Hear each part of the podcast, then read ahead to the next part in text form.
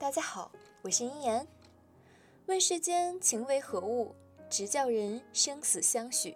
欢迎大家收听周日的《情为何物》。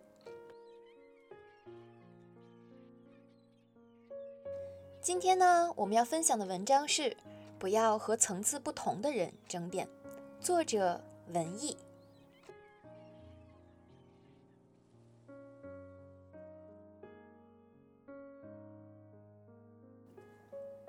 得大学毕业刚进公司的那一年，有一天啊，我和胡歌到外单位去办事。事情办完以后，我们开车来到停车场的出口处，一个戴着红袖章的老人过来跟我们收费。明明我们的车才停了半小时不到，老人却硬生生要收我们三十块钱。我啊，就不由得嘟囔了一句：“你们的收费也实在太不合理了吧？”老人斜了我一眼，二话不说就把停车场的闸门关上了。一个人走进传达室，悠哉悠哉地喝着茶。这暗下的意思是说，在老子地盘，你们呀就都得听我的。今天要是不把钱交了，你们也休想离开了。我呢，正想下车找他理论，虎哥却适时制止了我，一声不响的呀，把停车费交了。顺利离开之后，我向胡歌抱怨道：“明明道理在我们这边，为什么要向他妥协？谁怕谁呢？”大不了就跟他耗下去呗，就算要交钱，也要让他出示物价局的相关证明以后再交也不迟啊。胡歌笑了，文艺，你还是太年轻，认准了一个理儿就不惜死磕到底。明眼人也能看得出来，他呀这是在乱收费。可是为了这点钱，都把时间耗这里了。耽误了接下来的工作安排，其实并不划算。多年以后，我依然记得胡歌当时跟我说过的这句话：永远不要和层次不同的人争辩，那是对自己的一种无意的损耗。我的一个编辑朋友小易跟我说过他的一个经历：今年回家过年。家里有个亲戚问他，一个月能挣多少？小易如实相告。谁知道亲戚听过以后，居然语带嘲讽地说道：“你好歹是个名牌大学的学生，怎么还不如村口李家的儿子呢？人家呀，也只是区区的中专学历，可是这些年在上海混的那可是相当不错。”据说最近就要回村子盖房子了，他还一个劲儿的摇头感慨：“读那么多书，还真没什么用啊。”小易跟我说，年初的时候，自己一直很喜欢的一个自媒体大号招人了，他满怀热情的投了简历，最后也成功的被录用了。虽然。这份工作的起步工资并不高，也经常需要加班加点儿。可是每天能够和一群志趣相投的同事一起共事，他感觉自己过得还是挺充实愉快的。可是听了亲戚的一番话，小易真的急于想为自己辩解一番，可最后想了想，还是作罢。事例中，小易的亲戚以挣钱多少来作为评判一个人是否成功的标准，而小易更加看重的是工作能够给自己带来的价值和前途。两人认知水平的差异，决定了彼此很难聊到一块儿去。在那些根本不在同一个频道的人面前。凡事都想争个明白，其实不过是在自寻烦恼罢了。前段时间，昆明发生了一场悲剧。二十八岁的演员刘杰带未婚夫去医院看望生病的外婆，在住院部楼下遇到一名醉汉，只因不小心碰了一下，醉汉就骂骂咧咧。随即，这对情侣和醉汉理论起来，结果醉汉二话不说，抽出刀子，冲着女孩连捅两刀。一刀心脏，一刀脾子，但醉汉仍不罢休，追着刘杰未婚夫一路砍杀，导致其未婚夫在逃命中腿部被砍三刀。原本挺幸福美满的两口子，就因为一场无谓的争执而变得家破人亡，不禁。令人唏嘘万分。这让我想起美国第十六任美国总统、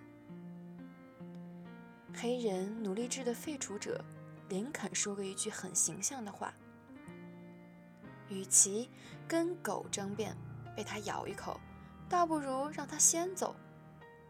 否则啊，就算宰了它，也治不好你被咬的伤疤。”同样的。你和什么样层次的人争辩，就注定了你将会沦为什么样子的人。不是所有人都处于同一层次。当你在生活中遭受到不被理解时，先不要急着去争个输赢。你要清楚，并不是所有人都配得上你的解释。世界之大，人都有。三六九等之分，我们无法改变身边人的品性和素质，但庆幸的是，我们有选择远离他们的权利，不与他们做过多无谓的争辩和纠缠。这就是对于自己最大的保护。这并不意味着软弱或退让，而是当你耗尽了精力。却难以消除人与人之间的认知差距。你终会明白，最好的发声方式，莫过于少说话，做好自己。正如村上春树在《世界尽头与冷酷仙境》一书中写道：“世上存在着不能流泪的悲哀，这种悲哀。”无法向人解释，即使解释，人家也不会理解。它永远一成不变，如无风夜晚的雪花，静静沉积在心底。我记得一个朋友跟我说起过，他曾经任职过一家民营企业，公司里的大多数员工都属于关系户。很多人甚至连初中文凭都没有，素质可谓是参差不齐。我这朋友每天必须耗费大量的时间和精力去和同事们扯皮、打太极、推诿责任，久而久之啊，他似乎被同化成了那一类人，练就了一副诡辩的本领。但业务水平和薪酬却丝毫没有长进。他感觉自己在这种氛围下工作起来非常压抑，后来终于忍不住向老板提出请辞，逃离了那家公司。二十世纪初的美国财务部长威廉·麦克阿杜有着多年的从政经验，他曾经说过：“你不可能用辩论击败无知的人。”很多时候，我们都希望通过自己的观点去碾压对方，用自己的价值观去纠正他人。可是，不同层次的人，导致他们对于同一件事情，注定会有不同的认知方式。对方并会并不会因为你说了什么，而最终变成你希望他们成为的那类人。所以，当彼此遇上问题时，更多的时候也只是各说各话。矛盾和意见不合的情况总是难以避免。对于层次不同的人，我们不必刻意相容，也不必试图去改变对方，只需待在各自的圈层内，结交一些气味相投、有着相同价值观的人，这样的人生完全足以。毕竟，有些话只该说给懂的人听，才有意义。对啊，我曾经啊，就是因为跟不同层次的人在一起，结果我熬了一年的苦。总是想把我的认知、我的道德观、我认为对的东西交给他，告诉他。一开始的时候呢，他还能懂，但到最后，却变成了一个叛逆的小孩。无论我说什么，都要跟我反着干，对着干。甚至超出了正常道德观之间的做法。后来，我终于忍受不了了痛苦，忍受不了了失望，彻底断了这段关系。我记得原来我一篇文章中写到，两个人在一起的最好状态就是有话聊，但这个有话聊，是建立在两个人之间。有相互的道德观，有共同的认知方式，才会有话聊。不然，那就是强扭的瓜。所以，为了不让自己变成那样的人，我狠心的下了决定，断了关系。记得有个朋友这两天在跟我聊到，说啊，他辞职了，说他还跟他们的新来的运营干了起来。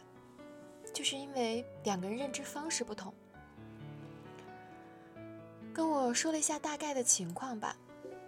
其实他辞职，我还是挺赞同的，因为没有必要为了不同认知的人在工作上委屈自己。我原来做广告的时候啊，经常要和外面的客户打交道，所以我特别愿意选择。自己的办公室的环境是温馨的、开心的，不是勾心斗角的，也不是不同层次和目标的人。我去年呢，八月底九月初的时候，也毅然决然的辞了职。为什么呀？当时闹得还挺大的，甚至我远在上海的大老板都亲自给我打电话。可是我说了很多，但是直到最后，我才终于跟他说了一句透彻心扉的话。我说，我工作并不是为了钱。我希望工作环境是开心的，大家的目标、理想、前途也都是一样的，不然我没有必要在此浪费时间。在座的各位，不知道听了这篇文章之后和我的一些经历之后，你们有什么想法？希望在留言和评论中。你们可以告诉我，或者去加我的粉丝 QQ 群。下面就要大家记住了，我的粉丝 QQ 群呢是六五四六四五幺二九，可以加我聊天，无论生活、情感还是工作上，都可以找我聊啊。当然记得要艾特我一下，否则你会找不到我的。我呢也是有微信公众号的，是樱言，樱花的樱。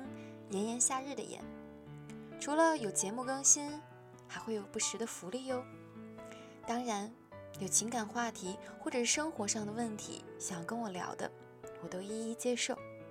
或许我不能替你解决问题，但是我可以当你们的树洞。好啦，今天的节目到此为止了。下周日同一时间，我们相聚在这里，不见。不散哟。